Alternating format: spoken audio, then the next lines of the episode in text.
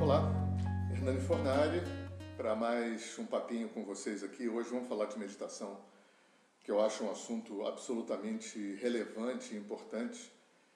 E eu sempre costumo dizer para os meus alunos que meditação é a coisa mais bem bolada, porque é, como técnica é a coisa mais fácil de fazer para resolver a mais complexa, que é a, o equacionamento do nosso sofrimento. Eu fui instrutor de yoga por quase 20 anos e muitas vezes, muitas vezes, alunos chegavam meio reclamando, falando assim: pô, professor, eu tentei meditar e não consegui. Tentei meditar e não consegui. E a minha pergunta era sempre: o que, que você é, tentou fazer né, para meditar? É, e a resposta era invariavelmente essa: ah, fiquei sentado tentando parar de pensar e está fadado não funcionar. Muitas vezes eu perguntava, e aí, o que aconteceu? Ah, eu fiquei com uma dor de cabeça. Então, vocês já sabem que uma forma rápida de ter dor de cabeça é sentar e ficar impedindo a mente de pensar, porque a mente pensa por si mesma. É, não é que o pensamento seja produzido pelo cérebro como uma parte da, da ciência ainda é, acredita mas o pensamento é produzido nos recônditos do nosso inconsciente, né? lá atrás, nossa, quando chega aqui nessa parte racional da mente, né? nessa cachoeira de pensamentos que a gente tem que lidar o tempo todo, já é um produto final completamente controlado, é, resistido, manipulado, né? nada confiável como material é, de aferição e pesquisa em relação ao autoconhecimento. Então, parar de pensar é uma coisa impossível, porque da mesma forma, isso é uma analogia que eu gosto de fazer para os meus alunos, da mesma forma que você não pode impedir um rio de parar de correr. Imagina você dentro de um rio caudaloso, meio se afogando com água por aqui. É, você não pode impedir esse rio de, de correr. Mesmo que você represasse esse rio, e essa represa fosse subindo até a Lua, até né, as galáxias, quando a represa parasse de subir, a água transbordaria, porque é, não tem como represar o pensamento. Mas tem como você sair de dentro dos pensamentos. Tem como você aprender a sair de dentro desse fluxo de pensamentos e ficar assistindo a mente pensar. Essa é a chave. Né? Sobre isso que a gente vai falar aqui. É, os pensamentos, né, que no yoga a gente chama de vritis, né, a quantidade, a qualidade dessa cachoeira de pensamentos né, que a mente racional nos apresenta, são basicamente produzidas pelo que a gente chama no yoga de samskaras. Samskaras são as impressões. Né? Viver produz é, dois, dois resultantes. O que eu senti com a experiência e como eu suponho que ela aconteceu.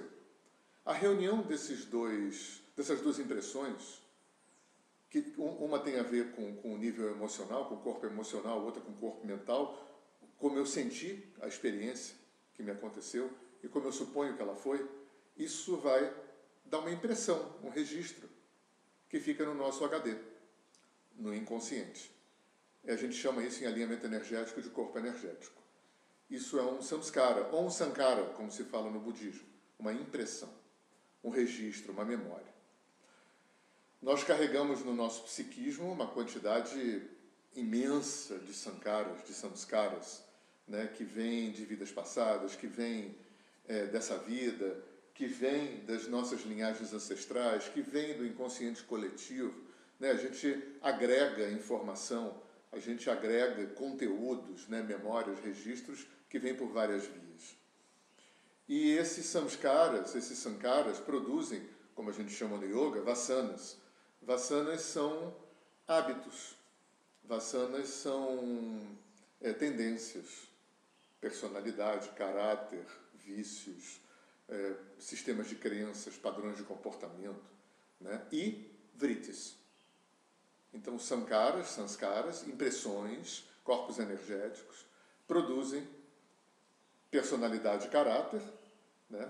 e, basicamente, é, é, é, é tendências, né? a tradução mais corriqueira para as vasanas é tendências, samskaras produzem vasanas, impressões produzem tendências e vritis, é pensamento. Né? A qualidade e a quantidade do nosso pensamento racional, né? dessa mente pensante que a gente acessa no mundo consciente. É, alunos e instrutores de yoga conhecem bem essa frase, é, lapidar, né? a frase mais emblemática do mundo do yoga, que é Yogas Chitta Vritti Nirodha, do Yoga Sutra de Patanjali, que é o grande código do yoga, que diz que yoga é a cessação desse movimento dos vrittis, desse movimento da mente, né? mas como uma resultante, não como é, método. Né? É, eu paro um dia, cessa esse movimento pensante, mas não porque eu estou forçando parar de pensar. Então, o segredo, para quem como nós, é um ser humano comum, né, refém, presa dessa mente que a gente não consegue controlar, que a gente não consegue fechar a torneirinha, né, que fica atropelando a gente a maior parte do tempo, que fica fazendo um ping-pong com a gente. Né? A, a, mente racional tem muito essa coisa de é, é ficar jogando a gente passado, futuro, passado, futuro, passado, futuro. Raramente a gente está no presente, e essa é uma das funções da meditação, é nos colocar é, atentos no presente. Então fica essa imagem, né, para quem não medita já, para ressignificar essa, essa forma. Né, não é impedir a mente de parar de pensar, é aprender a sair de dentro da mente que pensa. E aí a gente vem, né, tem que levantar essa lebre também, porque o mundo oriental, que foi quem mais, quem também quem inventou essa história da meditação e quem mais talvez na história da humanidade tenha pesquisado nessa área e tenha escrito e produzido técnicas e, e, e teorias e filosofias abundantes em torno desse tema, né, dessa, dessa, desse ato fundamental para a existência que é o ato de meditar, né? tanto que a meditação é presente em praticamente todas as tradições espirituais da humanidade de alguma forma, né? existem milhares de técnicas, de teorias, mas basicamente é, o que os orientais perceberam é que no psiquismo, além do psiquismo é, ter a parte cognitiva, que é que a nossa cultura reconheceu, enfim, eu tenho uma mente capaz de, de aprender, de agregar conhecimento, de agregar informação, de desenvolver habilidades, né? É muito importante essa mente, que a gente aprende é, na família, na escola, principalmente na vida social, a gente habilita essa mente cognitiva, né? Esse, essa mente intelectual, essa mente racional. Só que os orientais perceberam que além dessa mente, existe uma parte no psiquismo que tem a habilidade de observar sem julgar, de observar sem elaborar, sem analisar, é, sem racionalizar é uma mente que simplesmente observa. A gente poderia pensar né, nessa nossa cultura do pensar, né, do penso logo existo, que utilidade que tem uma mente dessa? Que utilidade que tem ficar olhando, sem avaliar, sem elaborar, sem analisar? É, para um oriental, o conceito de compreensão, o conceito maior de compreensão, passa por eu só realmente compreendo quando eu consigo observar sem julgar porque quando eu observo julgando, analisando, elaborando, o que eu faço é exatamente isso: é analisar, elaborar e julgar. É, não necessariamente compreender. Julgar não é necessariamente compreender. Analisar não leva necessariamente para um compreender. É racionalizar não leva necessariamente para um compreender. Os índios chamam esse ato de observar sem julgar, de estar na panorâmica, né, de observar o sistema né, usando esse termo moderno, sistêmico, né, de visão da águia. É essa visão não julgadora, essa visão neutra, essa visão não, não analisadora, onde eu apenas estou ali, observando, para poder compreender, para poder ter um nível mais profundo, mais amplo de compreensão. Isso não nega avaliar, analisar, elaborar, racionalizar, isso é uma parte. Isso também, isso deveria funcionar em dobradinha, deveria funcionar integrado, essas duas funções. Né? A racionalização, a elaboração, a análise né, intelectual e essa capacidade de ter uma visão panorâmica, uma visão sistêmica, é, não julgadora. Então é isso que a, que a meditação vai desenvolver. Tanto que na Índia, né, quando a criança já cresce um pouquinho, né, já é colocada para meditar, porque eles sabem que além dela ir para a escola, aprender né, a ler, escrever, aprender uma profissão, aprender, né, é, é, é, agregar informação, agregar conhecimento, né, aumentar o seu acervo de conhecimento e de informação, ela também precisa desenvolver essa parte do psiquismo. Numa visão mais moderna sistêmica, a gente entende que se sou eu que atraio os eventos para a minha vida, né, se Deus, seja lá quem Ele for, mora dentro de mim, trabalhando pela minha iluminação, pela minha integração, pelo meu crescimento, né, a gente não tem, é, é, não trabalha com essa ideia de culpados e vítimas, Deus castiga, briga do bem contra o mal, azar, acaso, né? É, é, hoje a gente pode aceitar essa visão dos povos antigos, dos indianos, dos hindus, do, do, dos africanos, dos índios, dos chineses, né? que a existência é um organismo só, é um grande ser. É um ser inteligente, é um ser inter, totalmente interrelacionado, interagente, interdependente. Então eu atraio, se eu atraio as experiências que eu preciso passar para crescer, né? os exercícios evolutivos, que me vem através de pessoas, de circunstâncias, de eventos, de coisas, né? os testes, as provas, os exercícios, os obstáculos. Seria legal se eu tivesse uma parte de mim que pudesse olhar, observar o sistema com esse olhar de uma compreensão não julgadora, para poder entender o movimento, o movimento kármico, o movimento dessa lógica maior. Né? Por que, que eu atraí? O que, que eu tenho que aprender? e essa compreensão não necessariamente é, é, é, é aprendida né, só com uma mente racional analítica. Então, muito importante a meditação nesse sentido. É, a meditação é uma forma de limpar o inconsciente, antes de mais nada, porque dentro do Oriente trabalha-se com essa ideia de que eu não sou culpado e pecador de nascença, eu não sou alguém que tem uma vida para construir alguém que não é. Né? quem quer que seja Deus já me fez perfeito. Eu vim perfeito, eu vim inteiro, eu vim pleno aqui e agora, eu já sou quem eu sou. Só que eu não sei. Meu problema é ser ignorante, não culpado e pecador congênito. E eu não sei quem eu sou porque eu tenho um inconsciente cheio de memórias, cheio de registros, cheio de, san, de sankaras, de sanskaras, né? cheio de pendências, de coisas que eu vivi em vidas passadas, de coisas que eu vivi nessa vida, de, de de memórias e registros que eu agreguei da minha ancestralidade, que eu agreguei do inconsciente coletivo e que eu ainda não dei conta, que eu ainda não integrei, que eu ainda não entendi, que eu não operacionalizei evolutivamente na minha vida. E a meditação é uma forma de otimizar, de, né, de abrir esse espaço para o inconsciente de uma forma homeopática, porque ela é autógena, eu faço comigo mesmo, né, diferente de terapia, que tem um outro então, é, voltando lá para o início, né, basicamente, para quem nunca meditou, a ideia é: não, meditação não é parar de pensar. Meditação é aprender a sair de dentro da mente que pensa e ficar observando de fora, sem nenhuma expectativa, sem nenhum apego, né, sem nenhuma meta, sem nenhum objetivo, sem nenhum nada, a não ser estar presente no aqui e agora. É, meditação também é uma forma de ensinar a gente a viver no aqui e agora. Né? É, rapidamente, a gente pode fazer um exercício. Quanto você gasta de tempo cronológico e, e, e emocional angustiado com o passado que você não pode mudar? Quanto tempo é, emocional e cronológico você gasta com é, é, ansioso com o futuro que você não sabe se vem, até para compensar aquele passado que você não pode mudar? O quanto sobra para o presente? Disso que sobra para o presente, quanto de foco otimizado né? quanto de concentração é, eficiente você tem para trabalhar aqui no mundo objetivo tridimensional.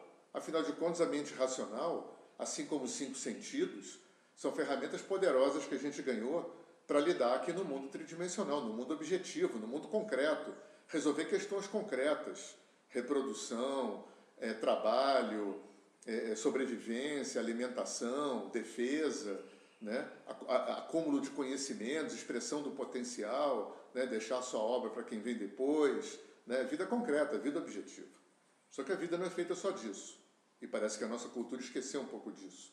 Tem toda uma dimensão infinita interna que tem que ser acessada e trabalhada para que a gente possa reexperienciar quem a gente sempre foi, para que a gente possa descobrir, né, redescobrir quem a gente é.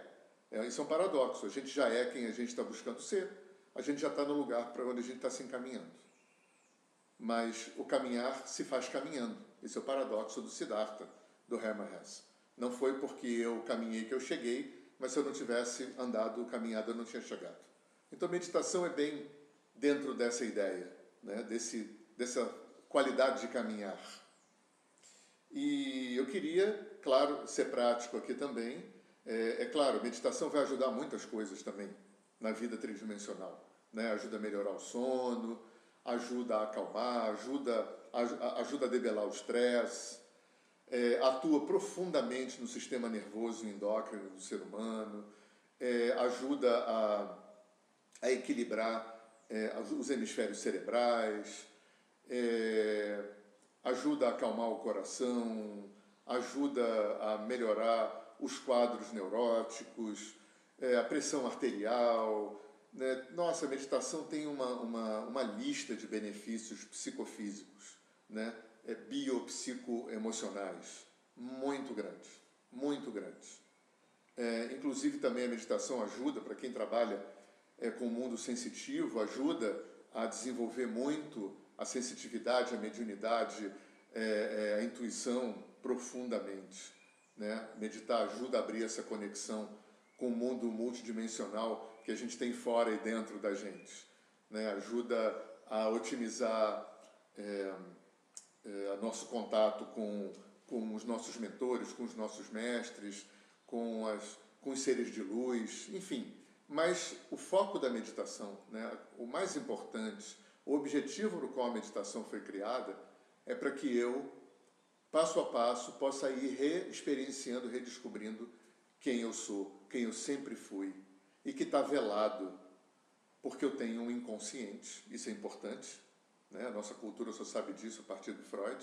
Eu tenho uma dimensão inconsciente que é muito maior que a consciente, que é gigantescamente maior que a consciente, que hospeda a nossa caixa preta, a nossa caixa de Pandora, um HD né, cheio de samskaras, cheio de programação, né, não resolvida, mal resolvida e que reverbera na minha vida na forma de doenças, de, de perdas, de traições, de, de, enfim, de uma série de desconfortos, de desequilíbrios e, e dificuldades que me chegam através de pessoas, de circunstâncias, de coisas, de eventos, de uma série de coisas.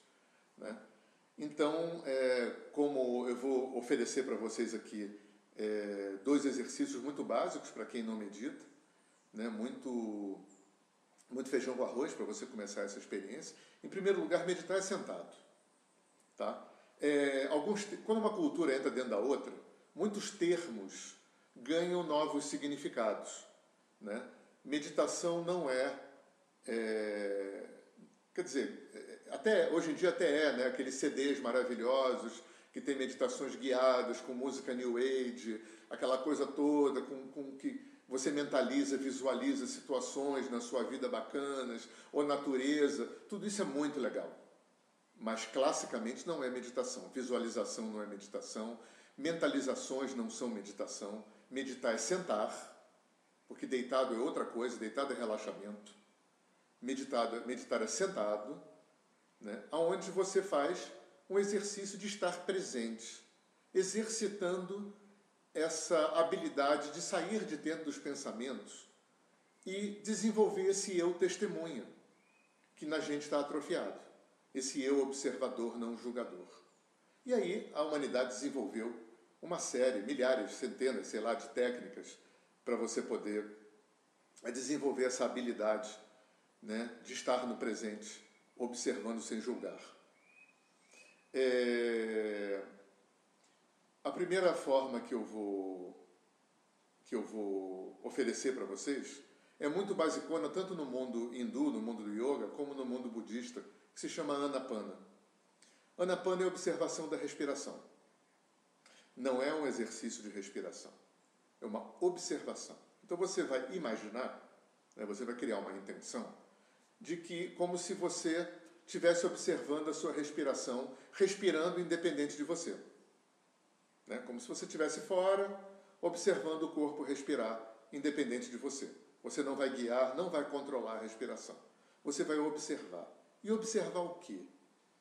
Observar a sensação do ar entrando nas narinas, faz uma espécie de atrito. E ao sair, o ar faz uma cosquinha aqui no lugar do bigode. Então é uma respiração que tem um foco na sensação. Né? Nesse caso não tem um mantra. O mantra aqui é sensorial. Então você vai sentar, vai fechar os olhos. Existem algumas meditações de olho aberto, né? o pessoal daquela escola Brahma Kumaris, o pessoal do Zen Budismo, né? algumas escolas meditam de olho aberto. Mas a maior parte das escolas tradicionais de meditação meditam de olho fechado. Né? Na Índia, no budismo Theravada, no Vipassana, né? é sempre de olho fechado. Então você vai fechar os seus olhos, vai sentar confortavelmente, não precisa obrigatoriamente estar de pernas cruzadas no chão, você pode estar sentado numa cadeira. É importante estar firme, estável e confortável, como também fala no Yoga Sutra de Patanjali. Feche os seus olhos e comece a observar a sua respiração. Repito, observar, como se você tivesse fora do processo, o corpo respirasse independente de você. É normal que a frequência da respiração vá caindo muito, não se preocupe, você não vai parar de respirar. E observe essa sensação, o ar entrando e o ar saindo. Quando você perceber que você inspirou, Percebe o atrito do ar entrando? Percebe a cosquinha aqui, o atrito do ar aqui no bigode saindo? E cada vez que você perceber que se distraiu, você volta para essa observação. E é isso aí. Esse exercício relaxado, tranquilo, desapegado, né? não crie objetivo nenhum. Esteja, esteja presente, simplesmente observando tranquilamente esse ar que entra e sai. É, tem um, um artifício já do mundo hindu. Se a mente estiver muito agitada, muito agitada, você pode agregar um som. Quando você perceber que o ar entrou, você pode falar mentalmente so. Quando você perceber que o ar saiu, você pode falar mentalmente ham, soham, que é o anapana com som, com mantra, quer dizer eu sou ele, é a identidade do, do, do individual com o universal. Mas não fica pensando no, no significado. É apenas um apoio se a mente estiver muito agitada. Então, lembrando, você não força a respiração, você não guia, você apenas observa um corpo respirando independente de você, observando a sensação do ar entrando e saindo. Se a mente estiver muito agitada, so, ram, so, se a mente acalmar, abandona o mantra, fica só na sensação. Tá bom? Essa é uma experiência. Uma outra experiência é meditar com mantra. E o mantra mais basicão, né, mais genérico, é o mantra Om. Então, como é que você vai fazer? Você vai sentar, fechar os olhos, fazer algumas respirações, deixar a mente acalmar. Você pode até começar com o Anapana, para acalmar a mente. O Anapana, muitas vezes, ou Soham, muitas vezes, é usado antes da meditação propriamente dita para acalmar a mente quando está muito agitada, quando chega de um dia de trabalho muito a mil, né? Você pode começar com Anapana, observando a respiração. Depois, mentalmente, você começa a emitir o som do Om. Mentalmente. Você pode, inclusive, é, também como um artifício para criar um foco, emitir algumas vezes audivelmente. Inspira profundamente Yo.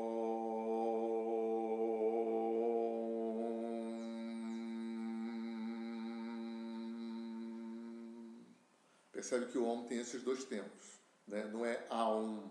Aum é como se escreve. Né? Não existe Aum no mundo oriental. A contração do A com U dá o O. Né? O pessoal esotérico é que criou o Aum. Então, Om tem a fase O e a fase Hum. Então, inspira emite até o fim do fôlego mantra Om, faz audivelmente, uma meia dúzia de vezes, depois continua internamente. Como se você tivesse, esquece, nesse caso, diferente do anapana, você vai esquecer a respiração, vai se desligar totalmente da respiração, não vai prestar atenção nela. Você vai ficar com teu foco no som do Om. Né? Assim como você repetiu audivelmente com respiração, você vai repetir mentalmente sem respiração. E cada vez que você perceber que a mente se distraiu, você volta de novo para o som do Om. Com calma, sem se irritar com a sua mente. A mente é como uma criança é, é hiperativa, você não vai bater nela, você não vai gritar com ela, não vai se irritar com ela. Você vai apenas trazê-la de volta, gentilmente e amorosamente, cada vez que ela fugir. Tá? Então, estão aí essas duas formas de, de você meditar. Né? A meditação depende fundamentalmente, como tudo na vida, de repetição. É igual a academia de musculação. Você vai para a academia, não vai ficar bombado em uma semana. Você vai começar, né? O cara vai te dar um, o professor vai te dar uma série que começa leve e você vai lá duas, três, quatro vezes por semana e começa a malhar ferro e aí vai aumentando a série e gradualmente né? O corpo vai delineando, vai hipertrofiando, aquela coisa toda. A meditação também é assim, depende de constância. Né? Você pode começar é, uma vez por dia 15 minutos, passar para duas vezes por dia 15 minutos cada vez, depois você pode ir aumentando o tempo, né? até você chegar num tempo, por exemplo, a escola de Vipassana recomenda que você medite dois períodos de uma hora. O pessoal da meditação transcendental recomenda que você medite dois períodos de 20 minutos. Né? Eu gosto muito de três períodos de meia hora ao longo do dia, né? de manhã, meio-dia e à noite. Mas o importante é que haja uma constância. Né? Uma constância, sem rigidez, sem autocobrança, né? sem, sem é, é, deixar a mente cair nessa questão de se sentir culpado porque não está conseguindo. Meditação exige um exercício de renúncia, é, de amorosidade com a mente, de compaixão com a mente. A mente é uma criança hiperativa que precisa, com amorosidade e entendendo outras dinâmicas de funcionar. Tá bom? É, vocês vão perceber, eu estava falando aqui, tem um aspecto muito importante que eu não coloquei, é uma das coisas que a meditação vai trazer muito rápido em você é um, um equilíbrio emocional, né? É, penso logo existo é um equívoco da nossa cultura. Sinto logo existo. A gente sentia, a gente começou a sentir muito antes de pensar. Então, se a vida me atira num caldeirão de emoções e sensações e sentimentos, que é o que a vida é, muito mais do que um pensar, a vida é um sentir.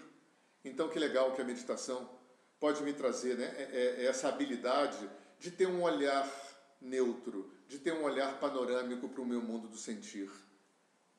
É, uma das coisas que a gente tem que experimentar quando a gente não tem essa habilidade é que tudo fica muito superdimensionado, já reparou? As tristezas ficam imensas, as raivas ficam imensas, demoram muito a passar. Porque quando eu estou dentro do turbilhão, tudo fica muito grande e muito longo. Então, se eu adquiro essa habilidade de sair de dentro dos turbilhões, e até isso a meditação ajuda no dia a dia, eu consegui sair de dentro né, da, da ferveção das emoções e poder ter para isso um olhar panorâmico. E a primeira coisa que acontece quando adquiro essa habilidade é que as coisas voltam a ter o tamanho que elas têm. Isso vale para tudo na vida. Né? É, até em relação a mim que ainda tenho baixa autoestima, menos-valia, raivas, tristezas, autoimagem ruim. A meditação vai me, me ensinar a olhar para mim e ver quem, quem eu realmente sou, o tamanho que eu realmente tenho. Eu não sou tão pequeno assim. Eu não sou tão, né, é, tão não mereço e não consigo assim. Esse é o grande, é, é, o grande ganho da meditação no dia a dia. Né? Recuperar a, a, a perspectiva real de quem eu sou. Tá bom? Pratiquem e boa sorte, uma boa vida para todo mundo. Namastê.